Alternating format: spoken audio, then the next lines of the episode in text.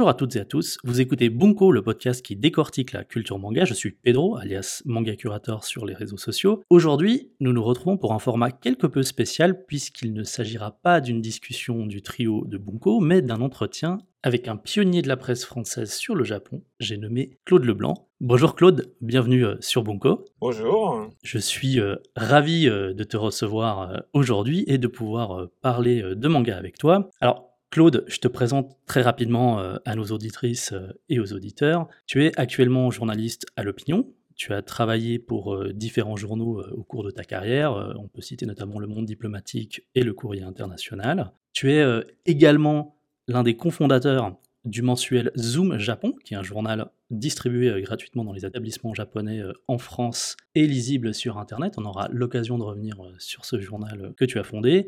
Et tu es aussi euh, auteur, tu as écrit euh, plusieurs ouvrages sur le Japon, alors euh, avec un, une thématique, des thématiques assez larges, hein. ça va de ta passion pour le train jusqu'à des ouvrages un petit peu plus, je dirais, de relations internationales entre notamment la Chine et le Japon. Ton plus récent livre vient de sortir. C'est un gros bébé de 700 pages consacré à un cinéaste japonais méconnu en France, qui est donc Yamada Yoji. Et finalement, tu as encore euh, une autre corde à ton arc, euh, puisqu'il t'arrive aussi d'être commissaire d'exposition. C'est beaucoup de cela dont nous allons euh, parler aujourd'hui, puisque tu viens de concevoir une exposition sur le manga. Tout à fait. Cette exposition, elle est actuellement visible à la Maison de la Culture du Japon à Paris. Elle s'intitule Garo, 1964-1974, une histoire dans l'histoire. Donc on peut la voir gratuitement, hein, depuis euh, le 14 juin et sauf erreur jusqu'à la fin du mois de juillet, c'est ça? Oui, jusqu'au 30 juillet. Ok. Et ce que je te propose, c'est que avant de parler de l'exposition euh, en tant que telle, j'aimerais d'abord euh, revenir un, petit peu sur ton parcours, ta trajectoire de journaliste spécialisé sur le Japon depuis plus de 30 ans. une partie de nos auditeurs, je pense qu'ils te connaissent déjà, mais il y a également des gens qui sont sans doute pas familiers avec ton travail et je pense que ta trajectoire est particulièrement intéressante pour des lecteurs de manga. Alors, on peut dire ton âge, tu es de 64. La même année que la naissance que de Garo. De Garo, exactement. Ouais. Et que les Jeux Olympiques et plein de choses au, Japon euh, se sont produites. Le euh, Shinkansen aussi. Enfin voilà, voilà, j'ai beaucoup de conjonctions avec euh, le Japon et de mes passions en fait. D'accord. donc a priori, tu n'appartiens pas à cette génération de Français qui s'est intéressée au Japon avec le manga comme porte d'entrée, comme ça peut être aujourd'hui le cas de beaucoup d'enfants et d'adolescents. Comment est-ce que toi, tu t'es passionné pour le Japon? Mon intérêt pour le Japon, il est, il est venu, j'allais dire, euh, assez précocement, mais pas du tout effectivement par le biais du manga ou, de la culture populaire en général. Euh, c'est venu en fait par euh, l'école. l'école sert quand même à beaucoup de choses, y compris à, à susciter des intérêts, et, et, le mien est apparu à la enfin au début des années 70, quand j'étais encore en primaire, j'avais obtenu un, un prix, puisqu'à l'époque on remettait des prix à la fin de l'année scolaire aux, élèves. Et j'avais reçu un livre d'un vulcanologue qui s'appelle Arun Taziev, mais qui avait fait pas un livre sur les volcans, mais un livre sur l'environnement. Et il y avait tout un chapitre sur le Japon, et ce chapitre m'a beaucoup marqué parce que c'était évidemment le Japon euh, plutôt type catastrophe, puisque on euh, on sortait des années 60 et les années 60 avaient été particulièrement euh, polluées dans l'archipel, et, donc ces, ces images m'avaient beaucoup marqué. Et puis quelques temps plus tard, trois ans plus tard, quand je suis en, au collège, en cinquième, on a un cours de géographie sur le Japon qui est resté gravé dans ma mémoire euh, encore aujourd'hui.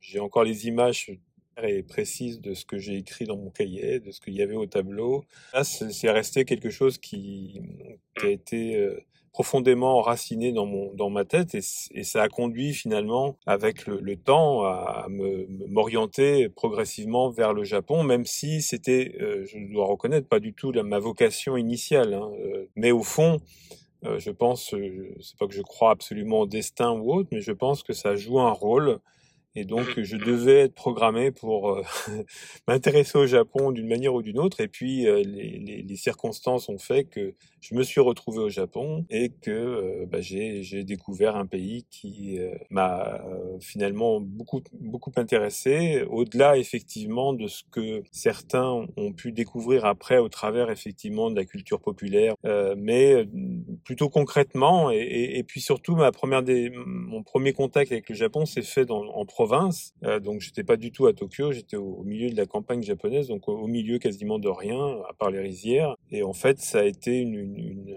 pas un choc culturel, mais disons un, un, très bon moyen, en tout cas, de pouvoir euh, m'immiscer dans, dans, la, dans le quotidien des Japonais. Mmh euh, et donc de, de m'y intéresser, mmh. j'allais dire, de manière beaucoup plus profonde, parce que j'avais rien d'autre à faire que ça. Mais là, tu étais déjà adulte quand tu es parti euh, la première fois euh, J'étais, euh, j'étais, ben, j'avais 20 ans. Tu as suivi des études de langue orientale à une époque où c'était pas forcément quelque chose de courant. Il y avait peu de formations en langue japonaise en, France. Je crois que à part à Paris, à Lyon, est-ce qu'il y avait d'autres endroits où on pouvait se, se, former? Il y avait, je pense, dans certaines grandes villes en dehors de Paris, effectivement, de Lyon et de Lille, euh, des formations en japonais, mais c'était effectivement encore très rare, beaucoup plus rare que celle l'est aujourd'hui. C'est vrai que à l'époque, le nombre d'étudiants en japonais était quand même très limité par rapport à ce qu'on connaît aujourd'hui dans la plupart des universités françaises on était plus intéressé par le chinois, puisqu'on sortait aussi d'une époque euh, avec 68, etc., où le, maoïsme avait eu euh, son heure de gloire et donc euh, suscité un intérêt chez pas mal de, personnes. Moi, j'ai fait du chinois, en fait, ma, première langue orientale a été le chinois, non pas parce que je m'intéressais au maoïsme en particulier, mais en fait, pour raconter un peu ma vie, quand je suis rentré au collège, ma première langue a été le russe. Et au, fond, je me suis beaucoup intéressé aux relations internationales euh, assez jeunes, j'allais dire, euh, et je m'intéressais particulièrement à l'expansionnisme communiste. Et dans cet expansionnisme communiste, au schisme soviéto-chinois, et donc, ayant étudié le russe, je m'étais dit il fallait étudier le chinois pour pouvoir justement euh, comparer les documents et les, les visions euh, des uns et des autres. Et puis, en fait, l'enseignement du chinois au Langzhou à l'époque était assez euh, lâche en termes d'emploi du temps. J'avais pas mal de trous et plutôt que de prendre les transports en commun pour rejoindre une autre université et pour faire d'autres études complémentaires comme de l'histoire, des relations internationales, de la science politique ou autre, je me suis dit bah faisons une, autre langue étrangère, hein, euh, orientale en, l'occurrence, et j'ai choisi le japonais. Alors le japonais parce que effectivement il y avait ces souvenirs que j'avais euh, du primaire, du collège, etc. Et puis aussi le fait qu'il euh, y avait l'usage dans la langue japonaise des caractères chinois, et donc je me disais que c'était, comme j'en apprenais beaucoup en chinois, je pouvais les utiliser en japonais par la suite. Est-ce que tu avais été euh, sensible à l'arrivée euh, de Goldorak en, en, 78 ou pas du tout? Pas, enfin, euh, je l'ai vu évidemment comme beaucoup de, de gamins. Mais c'était pas quelque chose de marquant forcément? C'était pas quelque chose d'absolument marquant parce que j'ai jamais été absolument impressionné par les robots, même si j'ai rien contre les robots en général. Mais disons que je trouvais les histoires assez répétitives.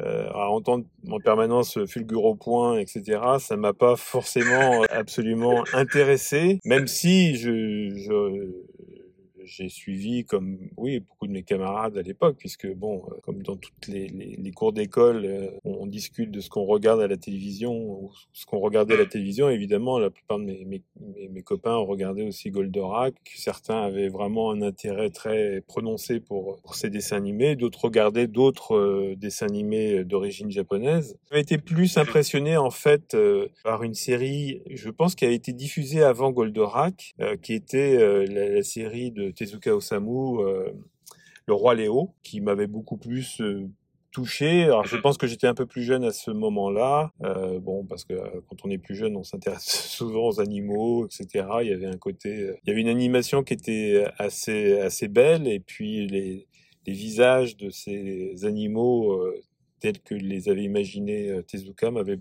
beaucoup plus frappé finalement que Goldorak. Euh, mhm. Voilà. Et, quand tu pars au Japon la première fois euh, à l'âge de 20 ans, est-ce que tu es déjà un lecteur de manga ou pas du tout?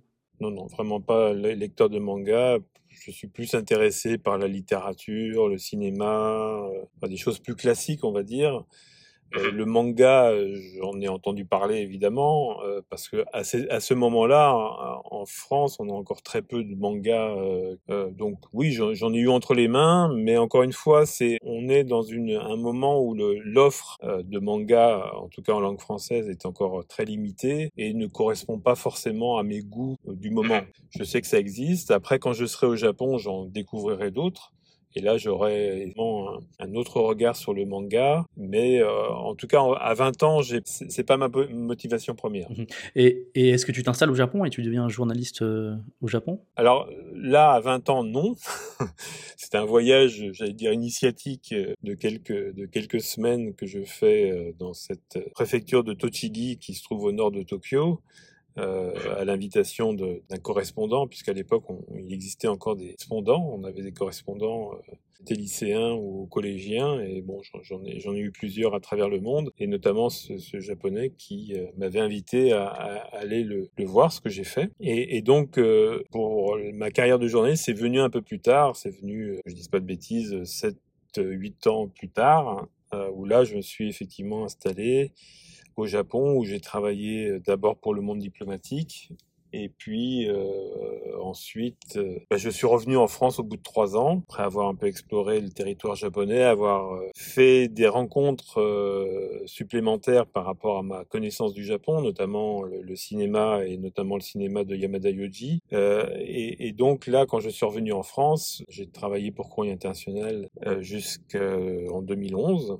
2011 ayant été une, une, un moment assez euh, important pour moi parce que c'est, bon, tout le monde le sait, l'année où s'est produit ce terrible séisme et tsunami qui a ravagé le nord-est du Japon, une région où j'avais beaucoup d'amis. Euh, et donc ça, ça, euh, même si j'étais à 10 000 km de ce moment-là et de ces centres-là, j'ai été aussi secoué qu'eux. Et donc ça m'a amené à, quitter Courrier International pour euh, aller au Japon. Et puis euh, je suis revenu quelques mois plus tard et là j'ai poursuivi une, une, autre carrière. Je suis, je suis devenu rédacteur en chef de Jeune Afrique avant de rejoindre l'opinion qui se créait euh, deux ans plus tard. D'accord. Et c'est aussi euh, à peu près à ce moment-là que tu développes un, autre projet qui m'intéresse beaucoup et qui, je pense, devrait en tout cas intéresser beaucoup les euh, lecteurs euh, de manga, c'est Zoom Japon, qui arrive euh, en 2010, ça fait rare. 2010. Donc tu participes au lancement de ce, mensuel gratuit, donc qui est un journal qui est distribué dans les commerces japonais. Bon, c'est beaucoup centralisé à Paris, mais on, le trouve aussi, je suppose, dans les, dans les points de vente japonais partout en France. Oui, on a 850 points de distribution en France et en dehors de France d'ailleurs, on a des points de distribution en Suisse, en Belgique. On a beaucoup d'abonnés. Pour un gratuit, c'est intéressant parce que ça prouve qu'on doit faire sans doute un produit de qualité pour que les gens soient prêts à payer. Ils ne payent que les frais de poste. Hein, mais... C'est ça, c'est ça. Ils payent le, frais de poste. J'aurais été surpris par le fait que la, la plupart des, des, gens qui avaient entre les mains euh, Zoom Japon euh, ne le jetaient jamais je ne le jette pas, je les collectionne et je t'avoue que quand j'ai commencé à le lire, je me suis dit mais c'est pas possible que ce soit gratuit. je, je, me sentais presque mal de d'absorber autant de, de substances euh, gratuitement quoi parce qu'il y a un travail euh, vraiment de, de fond euh, journalistique qui est fait à travers ce journal il y a une ligne éditorial qui est assez clair hein, dès le départ. Donc euh, l'idée c'est euh, de traiter euh, le Japon avec un spectre thématique extrêmement large, où vous voulez traiter tous les sujets, dont le manga. donc il y a assez régulièrement des papiers qui sont écrits sur le manga. Et ce que j'ai toujours trouvé intéressant, c'est que hum, vous essayez d'aborder le manga d'une façon originale. Je, me souviens par exemple il y a, il y a quelques années, j'avais lu un papier très intéressant sur les seniors dans le manga. Donc un nouveau phénomène éditorial euh, au Japon, euh, de personnes, par exemple des retraités, euh, qui deviendraient des, des personnages centraux de séries. on commence à les avoir un petit peu en France. On a eu BL Métamorphose chez, chez Kiyun, qui parle d'une veuve retraitée qui se met à lire du yaoi. Mmh Et voilà, en fait, c'est le genre d'information qu'on n'aurait pas ailleurs. Oui, je dis d'ailleurs, ce manga est, adapté au cinéma au Japon. D'accord. Voilà, c'est un exemple parmi tant d'autres. Hein. Je me souviens aussi du numéro de sur Yoshiharu Tsuge. Il y avait eu une interview de, Takano euh, Shinzo, le rédacteur en chef de Garo, la revue dont nous allons parler, qui donnait des informations euh, sur euh, à la fois la traduction de, Tsuge en français et puis un petit peu l'état d'esprit de Tsuge. et c'était des informations qu'on pouvait pas découvrir ailleurs. Donc c'est une lecture assez précieuse pour les gens qui s'intéressent au manga. C'est un journal gratuit. Je, me demandais comment est-ce que vous financez Comment euh, est-ce que vous arrivez, euh, voilà, depuis 12 ans, euh, à tenir le coup en, version à la fois physique, puisque vous imprimez le journal, et en, numérique?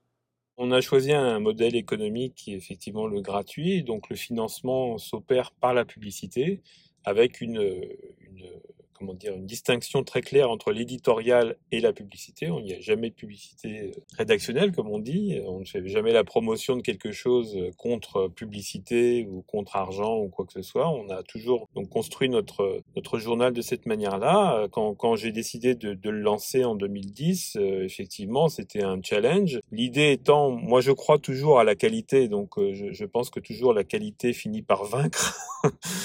Donc euh, c'est toujours délicat évidemment de lancer une, euh, une publication comme celle-ci parce que d'abord j'avais moi des exigences de contenu, euh, tu l'as rappelé, euh, c'est un journal qui est fait par des professionnels, des journalistes professionnels qui résident sur place ou, pas, mais qui connaissent parfaitement le Japon. On travaille avec des photographes professionnels qui sont par ailleurs des photographes qui travaillent pour les plus grands magazines, les plus grands journaux du monde entier. Et on, tient beaucoup à, ça. Et, comme tu le rappelais également, je suis euh, très attaché effectivement à, montrer le Japon tel qu'il est. C'est-à-dire que je ne cherche pas ni à le sublimer en disant... Euh, le Japon c'est une merveille, comme certains peuvent avoir eu, cette image un peu euh, fantasmée, un peu fantasmée, telle qu'ils peuvent la découvrir notamment dans les mangas ou, ou, ailleurs. Et donc le Japon est un pays euh, formidable, hein, je ne dirais jamais le contraire, mais en même temps il a des défauts, comme tout le monde. La France a des défauts et on essaye de montrer un peu effectivement ce qu'est le Japon. Et euh, je crois que depuis euh, maintenant euh, plus de 12 ans, puisqu'on est, on est rentré dans la 13e année, on a réussi à, en quelque sorte, ce pari, puisque moi j'ai une certaine fierté, puisqu'en en 13 ans, on n'a jamais fait deux fois le même sujet. Donc ça, c'est aussi que d'abord, il y a beaucoup à dire sur le Japon, donc c'est un pays intéressant. Et puis par ailleurs, ça veut dire qu'on a aussi une capacité à euh, traiter euh, des thématiques de manière euh, originale et on a souvent été, et ça aussi c'est une, fierté personnelle, je, je, ne dis pas ça pour me lancer des fleurs ou autre, mais on a souvent été précurseur dans beaucoup de domaines. Je me souviens par exemple en, en 2018, on a fait un, numéro consacré aux, nouveaux talents du cinéma, lesquels euh, certains commencent à les découvrir aujourd'hui seulement en France. Donc on a été vraiment précurseur. On, l'a été sur le manga, euh, notamment sur les seniors, etc. On, a, on a fait ce numéro avant même que Kiun sorte le manga en, en question. On avait fait la même chose sur le manga et la nourriture. On l'avait fait bien avant que les premiers mangas de nourriture sortent en France. Voilà, on a toujours été, essayer en tout cas d'être euh, pas forcément des précurseurs dans le, sens où on veut être absolument innovant, mais d'être euh, finalement en, en, en contact euh, avec la réalité japonaise, c'est-à-dire qu'on est le, le, reflet de le Japon d'aujourd'hui qui euh, bah, évolue euh, des fois dans le bon sens, des fois dans le mauvais sens. Tu rappelais mon, mon intérêt pour le train, là le numéro qu'on vient de sortir, c'est un, un, numéro avec un dossier sur le train et j'adore le train japonais, mais là on, on, a fait un dossier qui est plutôt assez critique pour montrer qu'effectivement le, le, le, train aujourd'hui a... Il n'est pas toujours à l'heure Oui, d'abord il y a de plus en plus de retard. Alors c'est pas des retards aussi importants qu'on en rencontrer en France, mais il y en a, il y a des retards, et puis il y a surtout la suppression d'une multitude de petites lignes. Et pour moi, le train reste toujours un, objet de service public. Un pays comme le Japon où le vieillissement de la population est un domaine réel, doit jouer un rôle effectivement de, de connexion entre ces personnes. Et donc du coup, si on supprime ces lignes de train, ça veut dire qu'on favorise finalement la disparition de villages, de villes, de petites villes, et que le Japon va finalement se transformer en une espèce de concentration de très grandes villes qui seront euh, à un moment ou un autre, euh, comment dire, inhumaines. Parce que ce qui est aussi intéressant au Japon et ce qui a aussi beaucoup motivé ma, pour ce pays, c'est aussi la, qualité des relations que les gens savent tisser entre eux, relation les relations humaines, la, des liens qu'il crée, euh, qu'il tisse avec les, autres, m'a toujours passionné. Et effectivement, ça passe souvent par le train, notamment. Quel est le public euh, de Zoom Japon? Est-ce que c'est un public plutôt jeune? Est-ce que c'est un public euh, qui vient par la culture populaire au départ. Public très varié, à vrai dire. On n'a pas fait d'études scientifiques parce que, étant un gratuit, c'est un peu difficile effectivement de savoir, mais on le sait en fait au travers de nos abonnés. Effectivement, on a des profils très variés. On a des jeunes, parfois des très jeunes, et on a aussi des gens un peu plus âgés, etc., qui effectivement sont curieux du Japon, pas forcément par le biais de la culture populaire, mais curieux du Japon parce que le Japon est devenu, au cours des dix dernières années, un, sujet d'intérêt dans la, dans, dans, dans, la société française, et pas que, mais euh, et donc les gens sont curieux et ils trouvent dans Zoom Japon effectivement euh, pas les réponses à toutes leurs questions, mais en tout cas ils, ils ont la possibilité de pouvoir explorer différents aspects, différentes euh, régions parfois, parce qu'on a des pages voyage, on traite parfois des thématiques liées à, des régions. par exemple, au mois de mars, on a fait un numéro consacré entièrement à Okinawa. Dans le traitement du manga par Zoom Japon, il y a depuis un certain nombre d'années la revue Garo qui est mise en avant, de façon peut-être un peu particulière, certains auteurs de cette revue. Toi, comment est-ce que tu as découvert la revue? Quel était ton premier contact? Bah, Mon premier contact avec Galo remonte en fait à mon premier voyage au Japon. Ce premier voyage à mes 20 ans a été euh, assez important parce que ça a été mon premier contact avec le cinéma de Yamada Yoji qui m'a beaucoup marqué. Ça a été mon contact aussi avec euh, Galo. Alors à l'époque, c'était pas les premier numéro de Gallo que j'avais eu entre les mains, mais des, numéros plus récents des années 80, euh, parce que la famille où j'étais, euh, l'un des enfants euh, lisait Gallo, et donc j'avais eu entre les mains ce, magazine. Ça m'avait assez plu dans le sens où il y avait un côté effectivement pas du tout, euh, comment dire, je vais pas dire lisse, mais enfin en tout cas aussi répétitif que l'on pouvait le rencontrer dans les magazines de prépublication à grand tirage. Que j'avais découvert dans, dans, dans Gallo, c'était effectivement des, des, du graphisme très différent, euh, des histoires euh, restées un peu euh, aussi luberlues parfois. Et donc c'est comme ça que je suis rentré en contact avec Gallo. Et puis par la suite, avec le, à la fois mon, séjour, mon long séjour au Japon et puis les nombreux voyages que j'ai effectués par, par la suite, puisque j'ai quitté le Japon euh, après, grosso modo, euh, deux à trois fois par an, je, je, me rendais au Japon. Chaque fois, je, je me suis enquis de galop j'ai constitué progressivement une collection, la collection complète de ce magazine, euh, du, premier numéro de 1964 jusqu'à jusqu'au dernier en 2002. J'ai découvert progressivement en fait bah, l'histoire de ce magazine et puis effectivement c'est un magazine de 64. Alors au plus d'être l'année de ma naissance, c'est une année quand même très importante dans l'histoire du Japon rendu compte à, la fois à la lecture de, de, de Gallo, mais aussi euh, connaissance de l'histoire de cette époque-là, que le magazine s'inscrivait effectivement vraiment dans son époque, contribuait à la fois à, révolutionner d'une certaine façon le manga, il a ouvert un manga à un public qui jusqu'alors ne lisait pas beaucoup de mangas et a vraiment euh, créé euh, un marché, un marché dans lequel se sont engouffrés plus grands éditeurs, etc. Et, en même temps, donc cette euh, capacité, le magazine a eu euh, un, peu euh, le miroir de cette époque euh, un peu agitée euh, et puis en même temps euh, de, pleine modernisation en quelque sorte. Mmh. On est un petit peu dans une période, si on s'attarde un peu sur ce contexte historique en, 64, entre deux temps, non? Entre les conséquences de la guerre et le début du boom économique et de, de différentes tensions politiques, notamment du monde estudiantin.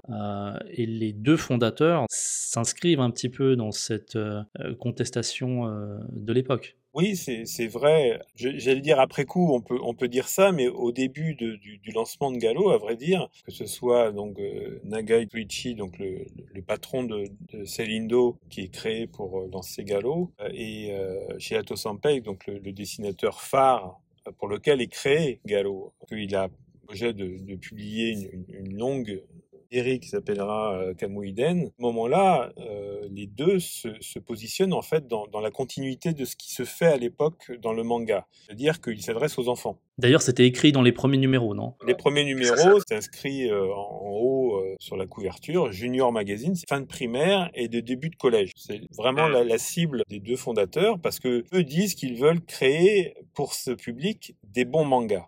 C'est-à-dire, ils veulent un bon manga dans lequel le manga servira à éduquer finalement le public. Parce que jusqu'alors, c'était plutôt du manga de divertissement. Et d'ailleurs, Mhm. euh, le manga avait quand même très mauvaise presse au Japon. hein. Euh, Les éducateurs considéraient que cela comme un- une source d'abêtissement. euh, D'autres euh, critiquaient parfois la violence. Tu fais bien de le rappeler qu'on a eu, euh, il y avait déjà eu au Japon euh, dans les années 60, ce qu'on a eu un peu plus tard en France euh, avec la mauvaise presse du manga dans les années 90 quand euh, ça a commencé à exploser. Oui, oui, tout à fait. Donc, dès la fin de la, la- la- la guerre, quand les, les premiers mangas, quand Zuka euh, sort ses premiers mangas et que ensuite va se développer ce qu'on appelle les librairies de prêt, dans lesquelles les, les- les- les- des éditeurs publient spécifiquement des ouvrages de manga pour ces librairies de prêt, il y a effectivement dans, dans le- dans l'opinion publique, de manière un peu générale, une image très négative du manga. Donc, les deux fondateurs de Galo disent non, le manga peut servir à éduquer les gens, et notamment les enfants, et l'objectif de, de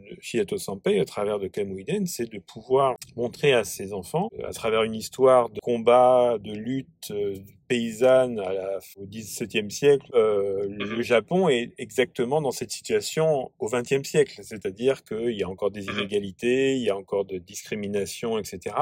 Sauf que, évidemment, le, en dehors de la qualité même graphique, euh, même de la qualité du scénario, etc., c'est un peu compliqué pour des gamins qui ont entre 10 et, et 14 ans de suivre ça. Et donc, finalement, c'est un échec. C'est un échec pour euh, les deux fondateurs dans le sens où, effectivement, ils n'arrivent pas atteindre leur objectif euh, du public, mais en revanche, ils ont effectivement très vite des courriers de lecteurs qui manifestent un intérêt très soutenu pour Camoïden notamment parce que effectivement il y a des relents, enfin des l'évocation du, du marxisme, etc. Enfin chacun y trouve un peu son, son compte, mais on s'aperçoit très vite, enfin ils s'aperçoivent très vite que le, le lecteur, euh, dire euh, de, de Gallo, c'est plutôt un étudiant, euh, donc plutôt quelqu'un qui a entre 18 et 20, 20 ans et des salariés, mais des salariés plutôt qui travaillent dans des, des, des petites PME pas très riches, etc. Et donc, euh, en fait, ce public retrouve dans le manga euh, tel qu'il est, euh,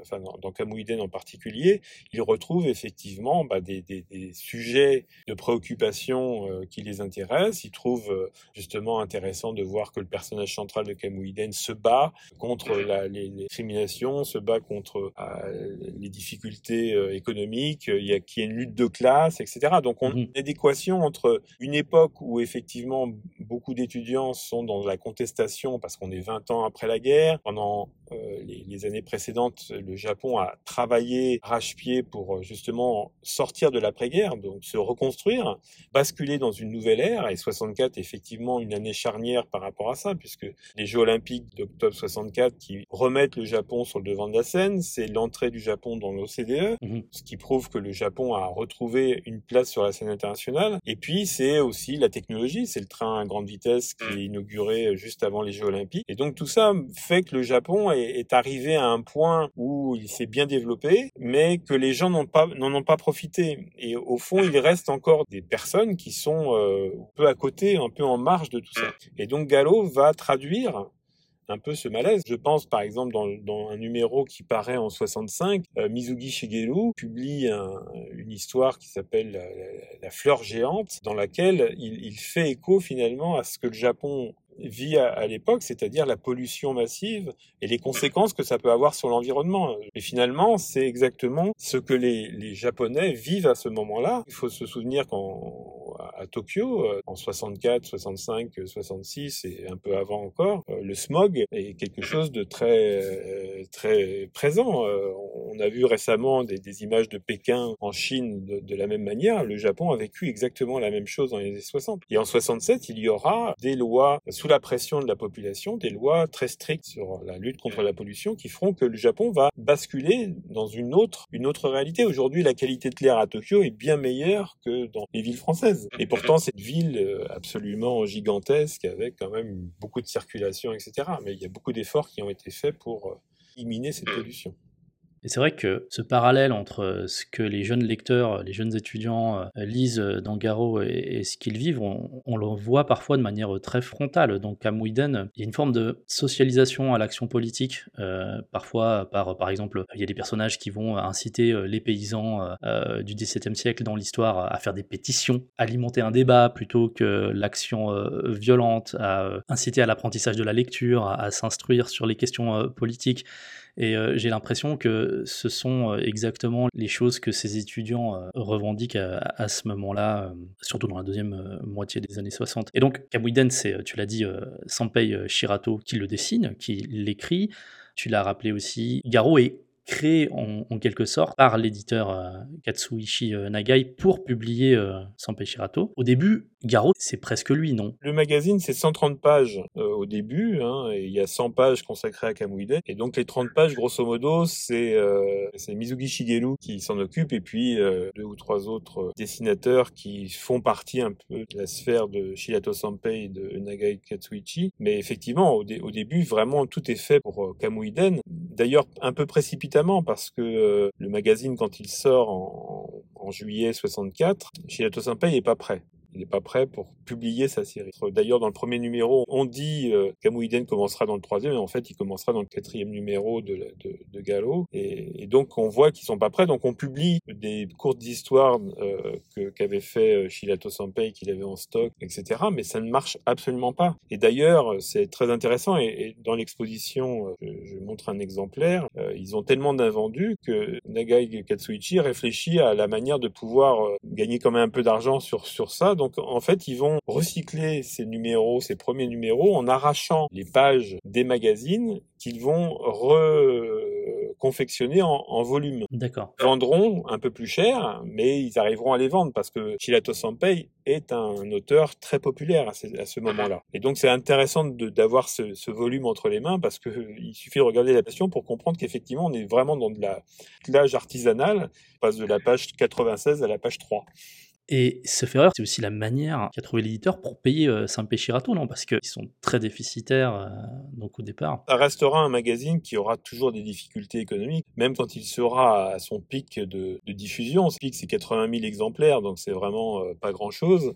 Ça restera quand même très compliqué globalement. Mais au fond, ceux qui vont participer à l'aventure Gallo le font évidemment pour vivre, parce qu'il faut bien manger hein, parfois, mais euh, ils, le font aussi parce qu'il y a une philosophie derrière. Que veut aussi Shirato Sanpei et Nagai Katsuichi, c'est effectivement aussi de sortir le manga d'une espèce de routine qui s'est installée au, au, long des années 50. Et d'ailleurs, en, en 65, en, en, avril 65, si je ne m'abuse, euh, Shirato Sanpei publie une page dans laquelle il, il lance un appel à, à l'arrivée d'un 109 dans le manga. Ça, ça va contribuer effectivement à, accentuer, j'allais dire, le rôle révolutionnaire de Gallo, parce que il dira, ce qui compte, c'est pas le dessin, ce qui compte, c'est l'idée, c'est la narration, et donc lâchez-vous, grosso modo. Enfin, je résume, euh, je dis en substance euh, le texte de Shilato Sanpei à ce moment-là, et, et, ça, ça va vraiment contribuer effectivement à, à donner progressivement à Gallo un rôle complètement euh, nouveau, parce qu'effectivement, il va casser les frontières, enfin les, les limites, enfin, tout ce qui pouvait contribuer à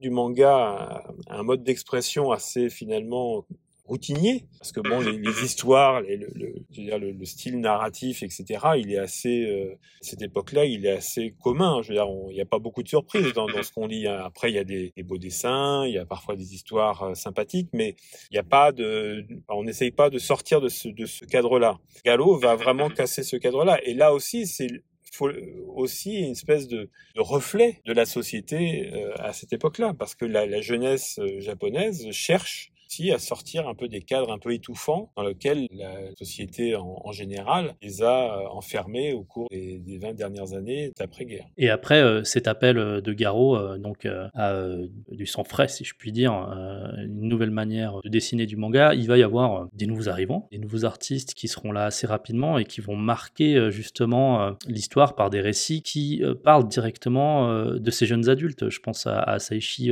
Hayashi avec Élégie en rouge qui parle voilà de de, relations de, amoureuses, tourmentées entre des hommes et des femmes dans un Japon lui-même en pleine mutation et, on a des couples en perte de repères et je pense que ça c'est quelque chose pour lesquels les, les, lectrices et les lecteurs se reconnaissent. Il y a aussi à ce moment-là, je crois que c'est en, en 65 qu'on a la première autrice chez Garo. Oui, tout à fait, Kulita Kuniko, effectivement. Elle, elle, restera, elle restera malheureusement l'une des, des, très rares auteurs féminines, mais c'est vrai qu'à ce moment-là, il y a beaucoup de choses qui changent. Par exemple, je pense à un autre comme Katsumata Susumu, lui en, qui fait son entrée euh, dans les colonnes de, de Gallo en 66. Euh, lui, c'est un quelqu'un qui va, euh, j'allais dire, réinventer le manga classique, c'est-à-dire dans le sens, le manga classique, c'est ce qu'on appelle les yonkoma, donc les, les quatre cases qu'on mmh, retrouve dans les journaux, etc. Et lui, il va totalement réinventer la manière d'aborder le, le quatre cases. C'est dans ce sens-là où je pense qu'il y a un côté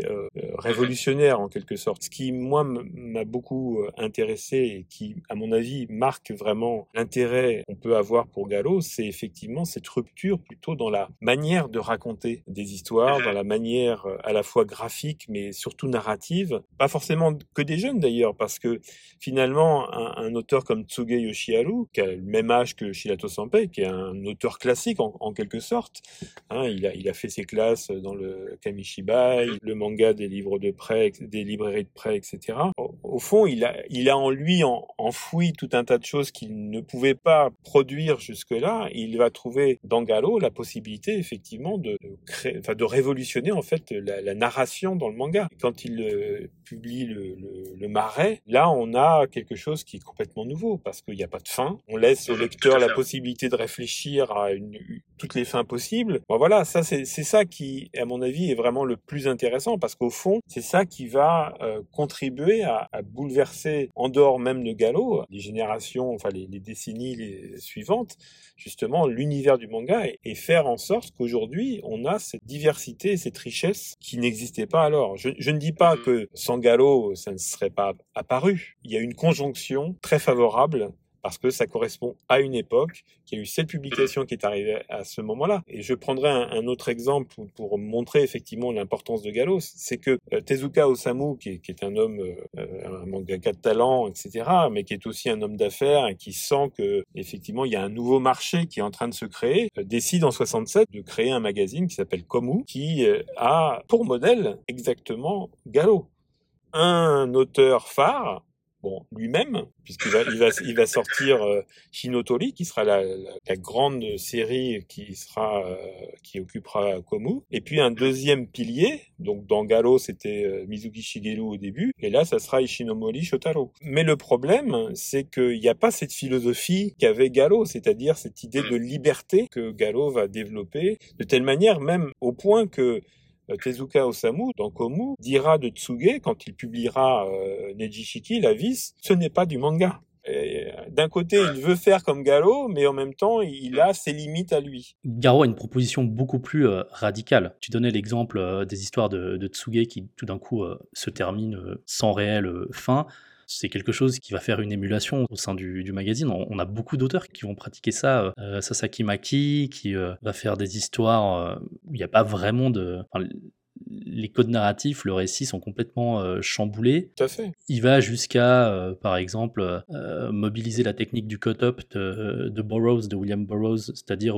qui va dessiner des pages dans un certain ordre, mais il va pas les publier dans l'ordre dans lesquels il a dessiné. Donc, on a parfois des, choses qui sont très très radicales et effectivement assez éloignées peut-être du komu de, de, Tezuka, qui reste, c'est assez classique. C'est peut-être juste du manga adapté à un public un peu plus adulte, mais dans la forme n'est euh, pas fondamentalement euh, différente. Une autre différence aussi, en tout cas dans ces premières années, euh, je ne sais pas ce que tu en penses, c'est que Garo avait aussi de l'éditorial, il y avait des prises de position parfois de la rédaction sur certains sujets politiques justement et qui accentuer encore plus cette image qu'on a aujourd'hui, qui a aussi été un petit peu reconstruite euh, du Garo euh, très politisé, euh, du magazine de gauche, très proche de la gauche intellectuelle. Mais on avait, voilà, de temps en temps, des positions contre la censure, et des positions assez claires de la part de la, de la rédaction. Et c'était quelque chose hors du commun, non, dans le milieu éditorial du manga. Oui, dans, dans l'univers du manga, ça l'est complètement, euh, c'est tout à fait nouveau. Euh, et effectivement, dans une rubrique qui s'appelle Meiyasubako, qui est créée dans, dans Galo, quasiment dans les premiers numéros, au début, c'est euh, partie de la rédaction, enfin de, des gens qui font Galo, qui s'en occupent, et c'est d'ailleurs une, une, rubrique qui est plutôt graphique à ce moment-là, donc avec effectivement des prises de position, des critiques sur l'industrie de la pharmacie, par exemple, des choses comme ça. Bon, ça fait écho un petit peu ce qu'on a connu ces derniers mois. Et puis progressivement, effectivement, ils vont confier la, la, rubrique à un monsieur qui s'appelle Ueno, qui va lui être effectivement beaucoup plus éditorialiste dans son approche, où il, il abordera effectivement divers sujets qui sont les sujets de préoccupation du moment et qui sont les sujets de préoccupation de ce public plutôt adulte, euh, c'est-à-dire la guerre du Vietnam, hein, qui reviendra très souvent dans, les euh, et les, questions liées à, la guerre, hein. parce qu'il y a aussi effectivement, comme je disais au, tout début, une, volonté effectivement de faire du bon manga, mais aussi de faire en sorte d'éduquer les, gens qui lisent du manga. Et effectivement, dans, les années 60, quand on regarde par exemple les publications euh, qui commencent à avoir beaucoup de succès, comme euh, Shonen Sunday par exemple, dans ces magazines, il y a énormément de contenus qui sont plutôt favorables, enfin qui, qui montrent la guerre sous un, un jour euh, extrêmement euh, positif. Voilà. Je me souviens par exemple que dans Sunday, on publie euh, la maquette, euh, pas, pas, la maquette, mais le dessin le, du, du, Yamato, le, le, grand cuirassé japonais, et on le présente comme euh, effectivement la grande réussite du Japon. On peut collectionner des insignes mais allemandes, enfin bon, et qui sont complètement, pour nous, vus d'Occident, vus d'Europe notamment, complètement absurdes, mais au Japon, ça marche très bien. Mais, mais chez Gallo, on a conscience de ça. Et Shirato Sanpei, par exemple, va beaucoup insister pour qu'on publie des mangas sur la guerre, mais qui sont des mangas extrêmement réalistes sur ce qu'était vraiment la guerre et pas uniquement un côté très euh, sublimé de ce qu'était la guerre. Donc effectivement, on est dans cette dans un magazine qui à la fois euh, veut divertir parce qu'il y a quand même beaucoup de, de, mangas qui sont de divertissement aussi, mais il y a toujours un message qui les accompagne. Euh, Sasaki euh, Maki, par exemple, dans ses mangas, effectivement, lui, il, pas tous, hein, mais beaucoup d'entre eux vont faire écho à la situation de la guerre du Vietnam. Et notamment la manière dont les autorités japonaises noient un peu le, discours euh, qu'ils adressent aux, Japonais de, belles paroles, etc. Et, lui, il va créer des mangas où il y aura pas de paroles, où il va euh, ou créer des mangas où il y aura des bulles remplies de caractères qui n'ont ni queue ni tête, enfin, qui ont en fait un, sens, mais qui sont illisibles quand on les regarde comme ça au, au premier abord, et qui sont effectivement le, le, reflet contestation finalement de la parole publique à un moment où effectivement la contestation est déjà très forte dans les rues, qui ne l'est pas forcément dans la presse. La presse japonaise est à ce moment-là relativement, à part quelques quelques titres, mais globalement la presse, euh, on dirait mainstream, est beaucoup plus, euh, comment dire, conformiste d'une certaine façon. Gallo va devenir en quelque sorte une espèce de îlot de résistance. Et c'est vrai que beaucoup d'intellectuels japonais vont faire leur classe dans Gallo dans le premier numéro de Gallo, même si c'est pas un, un, un texte, euh, j'allais dire, qui prend position, mais dans le premier numéro de Gallo, le premier introductif est signé euh, Tato Tatao, qui est devenu le grand critique de manga, de cinéma, etc., qui est décédé il n'y a pas très longtemps. Et vous aurez euh, tout au long de la décennie des intellectuels qui vont prendre position, euh, enfin pas prendre position, mais qui vont prendre la plume dans, dans Gallo, et qui feront soit des textes sur le manga, soit des textes sur l'actualité. Et d'ailleurs, pour les textes sur le manga, et c'est là aussi où Gallo joue un rôle très important, c'est que Gallo va transformer le manga en un objet d'étude. Jusqu'alors, le, man le, manga était, euh, bah voilà, c'était du divertissement pour les gamins. Il y avait rien, à, bon, il y a des trucs sympas, mais il y avait rien à, à, à retirer de ça. L'émergence de la critique manga au Japon est vraiment liée à Garo. C'est lié totalement à Gallo. La première revue de critique sur le manga, qui s'appelle Manga Shugi, qui est créée en, en 67, 90% du contenu est lié à, aux publications de Gallo, et, et ça va ouvrir de nouvelles perspectives Aujourd'hui, on voit, même en France, des, des, chaires consacrées au manga, des études, des thèses, etc. Inimaginable avant Gallo. Gallo va vraiment le transformer parce qu'effectivement, il ouvre des perspectives tellement importantes que, effectivement, il y a, de quoi étudier. Mmh dans l'exposition euh, que tu consacres à Garo, tu as euh, tu as pris les dix premières années en fait, 64-74. Pourquoi euh, s'arrêter à 74 Alors parce que en fait, pour moi, Gallo, l'existence de Gallo en tant que comment dire magazine, pas utiliser le mot subversif, mais enfin en tant que magazine révolutionnaire dans tous les compartiment que j'ai évoqué euh, depuis le début de notre conversation, c'est surtout dans à cette époque-là. Et puis surtout, c'est que en fait, donc comme je le disais, Gallo a été créé pour Camuiden, donc de chez Ato Sampei, et Camuiden s'arrête en 71. Et en 71, euh, au moment où ça s'arrête, euh, Nagai euh, Katsuichi se pose la question de savoir est-ce que je continue Gallo? Alors, il dit je vais continuer parce que quand on regarde le dernier épisode de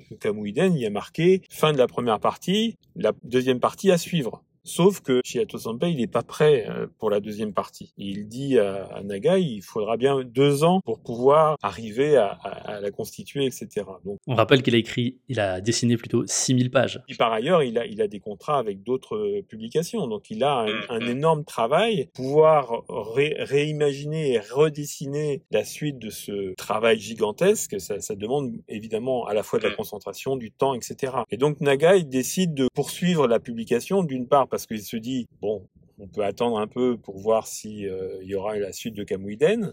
Donc ça restera donc le magazine entre guillemets de Shiato Sanpei. Et puis euh, et puis il y a aussi, euh, il pense qu'il faut continuer aussi à publier ces, auteurs qui sont arrivés après tout au long de la décennie. Et puis on est à un, moment, donc c'est pour ça que je, je continue jusqu'en 74 parce que au fond 74 c'est aussi un moment où il y a une pas une rupture mais un changement dans, dans, le style des histoires qui vont être publiées. Bon, il y a Anawa qui apparaît 73-74 euh, et lui va donner un autre euh, ligne, j'allais dire, à, Gallo. D'autant plus que, parallèlement à l'arrêt de la série euh, Kamuiden, puisque c'est la fin de la première partie, les auteurs, entre guillemets, historiques de Gallo, euh, Mizugi, Tsuge, etc., vont partir. Et leur départ se fait, euh, je dirais, les derniers partent en 74, grosso modo, même si après ils publieront une fois de temps en temps, mais grosso modo, ils ne sont plus dans Gallo comme il l'était régulièrement auparavant. Donc c'est pour ça que j'ai choisi ça. Et puis par ailleurs, comme l'intitulé de l'exposition c'est une histoire dans l'histoire, je pense que 74 c'est aussi un tournant dans l'histoire du Japon comme 64 l'avait été. 74 c'est la normalisation de la société japonaise, c'est-à-dire tous ceux qui ont été entre guillemets des révolutionnaires ou des gens qui mmh. contestaient rentrent dans le rang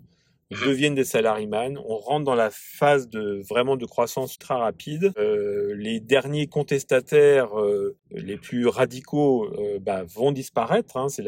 Il y aura eu la, la fameuse affaire du chalet d'Asama euh, en 72, euh, et puis la fraction mer rouge qui fera parler d'elle à l'extérieur du Japon dans des affaires sanglantes. Tout ça fait que 74 marque vraiment un tournant, et donc à la fois pour ce magazine et pour l'histoire du Japon et donc ça coïncidait parfaitement, je trouve, aux propos que je voulais euh, développer dans cette exposition, parce que effectivement c'est une exposition sur Gallo, mais pas que. C'est pour moi à la fois euh, l'idée de pouvoir euh, lier ça à l'histoire du Japon et à l'histoire du manga, et 74 aussi dans l'histoire du manga. On a déjà basculé, j'allais dire, dans une nouvelle ère, puisque se sont créés à la fin des années 60 tout un tas de publications avec les reins très solides, parce que ce sont des gros éditeurs qui se sont mis derrière. Je pense à Big Comic qui paraît en 68. Euh, et d'ailleurs, ce qui est assez intéressant, c'est quand on regarde le premier numéro de, de Big Comic en avril 68, le sommaire, ce sont que des auteurs de Gallo. Simplement, c'est Shogakan qui le publie, c'est une grosse maison d'édition qui a beaucoup de moyens, qui peut effectivement euh, promouvoir leur contenu de manière beaucoup plus euh, importante. Et puis, on est dans un découpage beaucoup plus classique d'histoires sur 20 pages ou 25 pages,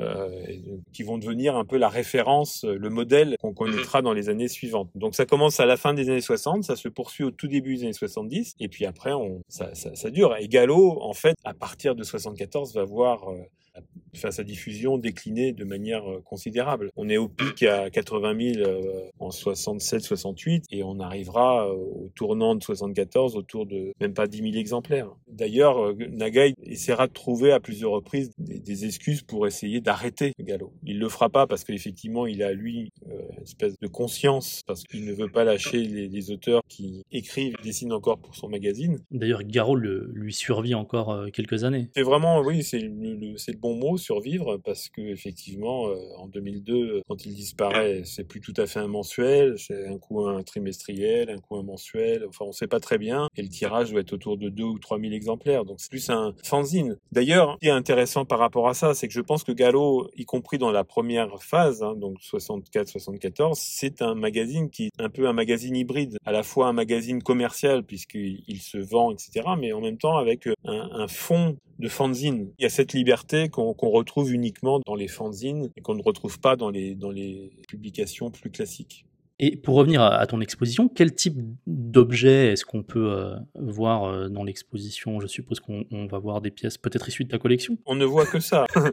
on ne voit que des, numéros euh, originaux de Gallo, ouverts ou pas ouverts selon, à des pages en particulier pour essayer d'illustrer, j'allais dire, le propos général que j'ai un peu tenu là, mais un peu plus développé dans, dans l'exposition. Puis il y a d'autres magazines parce que c'est quand même très tourné autour du papier. Hein. Vous avez le premier numéro de Shonen Sunday euh, de 1959. Euh, toutes les publications, j'évoquais tout à l'heure Manga Shugi, ce magazine de, critique du manga, euh, dont j'ai aussi la collection complète. Bah, J'en expose quelques exemplaires pour montrer que ça a existé. Je fais aussi à la fin de l'exposition, puisque c'est un, un, cheminement quand même chronologique, avec quelques comment dire ouvertures vers des auteurs en particulier ou des, des œuvres en particulier. À la fin, je fais au travers de deux petites tables une ouverture à la fois vers le, manga vu de l'étranger et voir comment Gallo a été euh, utilisé ou pas dans le regard qu'on avait sur le manga euh, japonais dans les années 80 notamment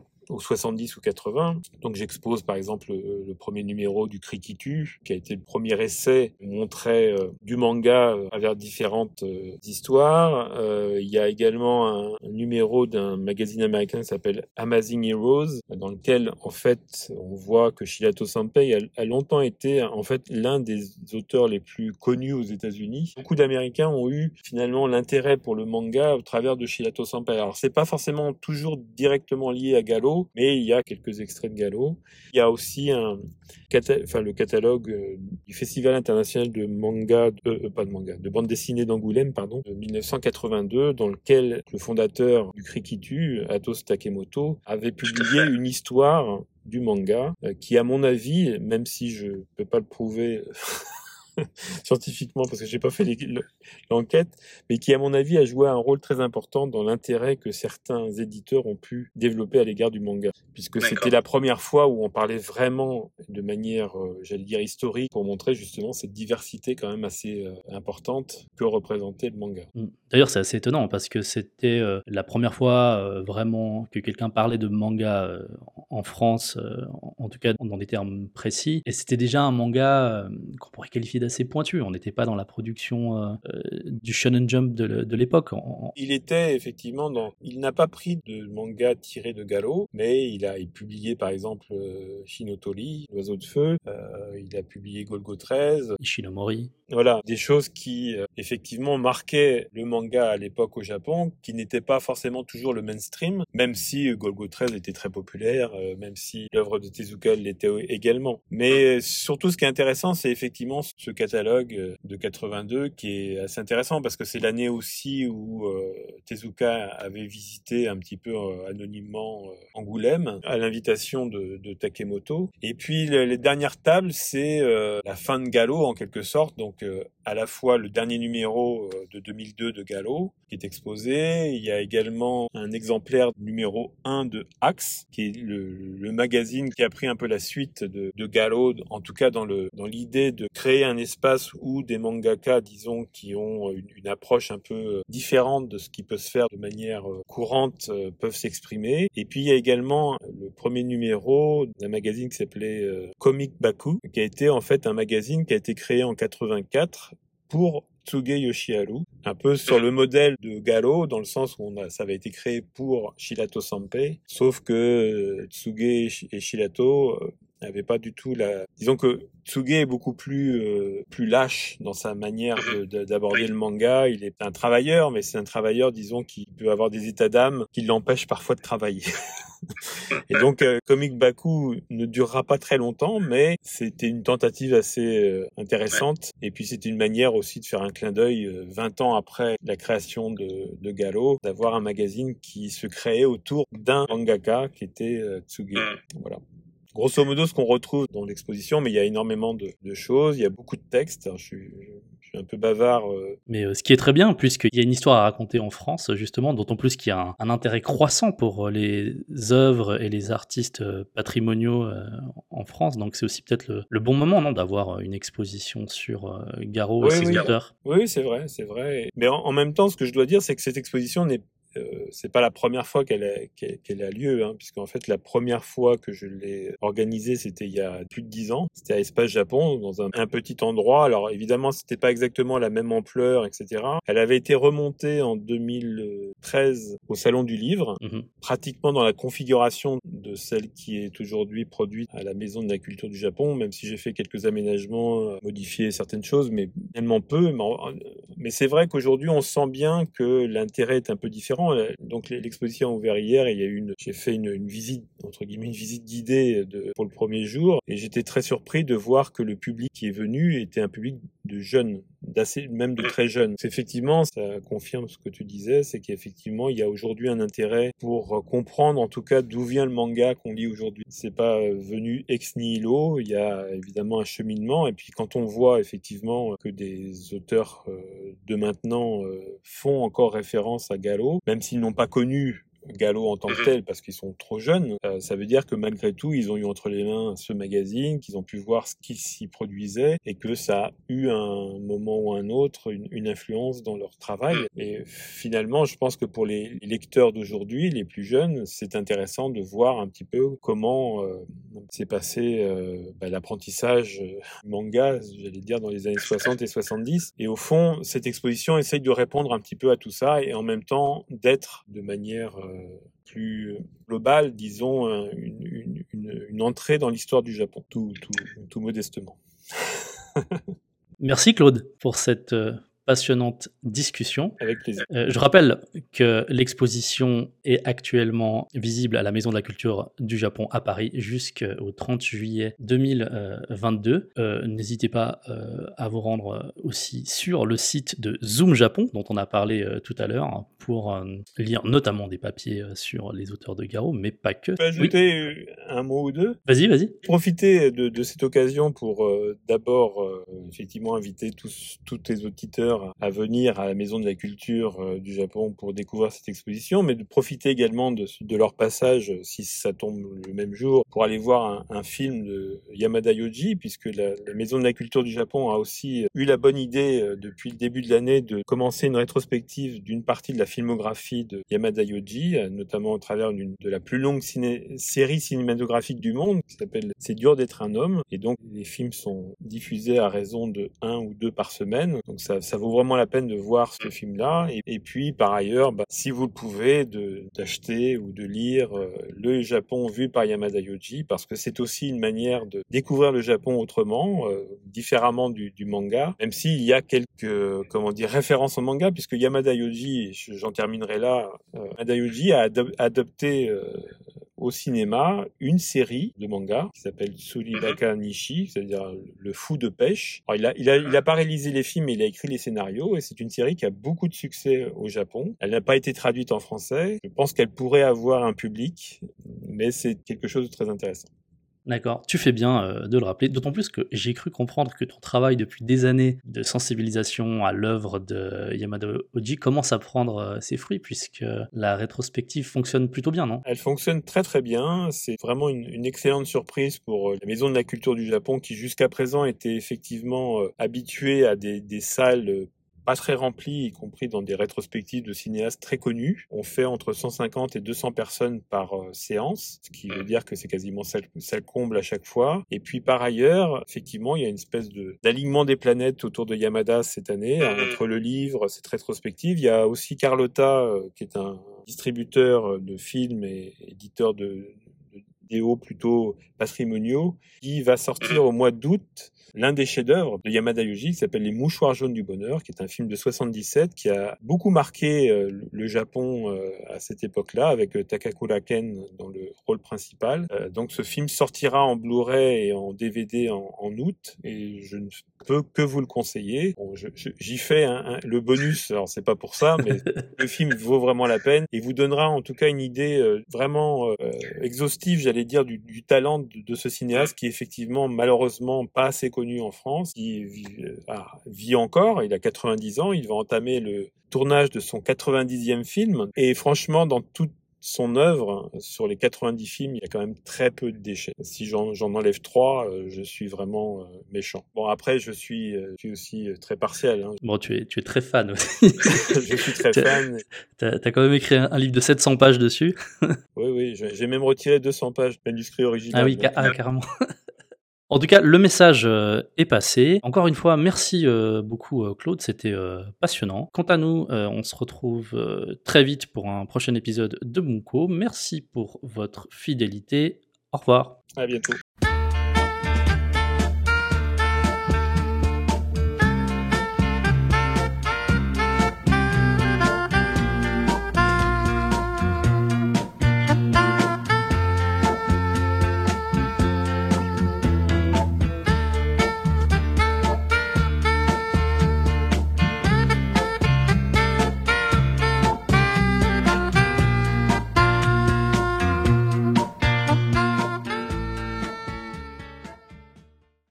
Et alors là, Claude, oui. dans Bunko, tu dois faire un petit cri. Bunko ah, il, est, ah, il est super Merci Bunko